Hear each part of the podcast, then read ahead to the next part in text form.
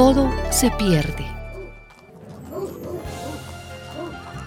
David y sus hombres llegaron a Ciclag y se encontraron con que los amalecitas habían invadido el Negev y atacado a Ciclag. También se habían llevado prisioneras a las mujeres y a todos los niños y adultos que estaban allí, aunque no habían matado a nadie. Cuando David y sus hombres llegaron a la ciudad y vieron que estaba quemado y que se habían llevado prisioneros a sus mujeres, hijos e hijas, se pusieron a llorar a voz en cuello hasta quedarse sin fuerzas.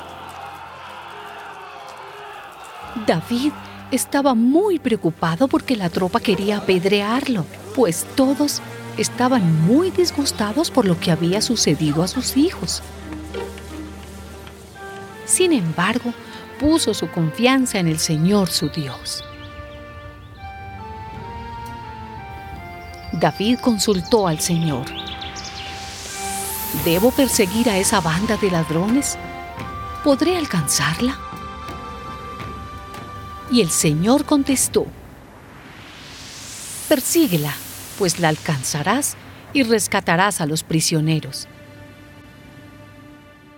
Los amalecitas se habían desparramado por todo el campo y estaban comiendo, bebiendo y haciendo fiesta por todo lo que habían robado en territorio filisteo y en territorio de Judá. Entonces David los atacó desde la mañana hasta la tarde y los destruyó por completo, menos a 400 muchachos que montaron en sus camellos y lograron escapar.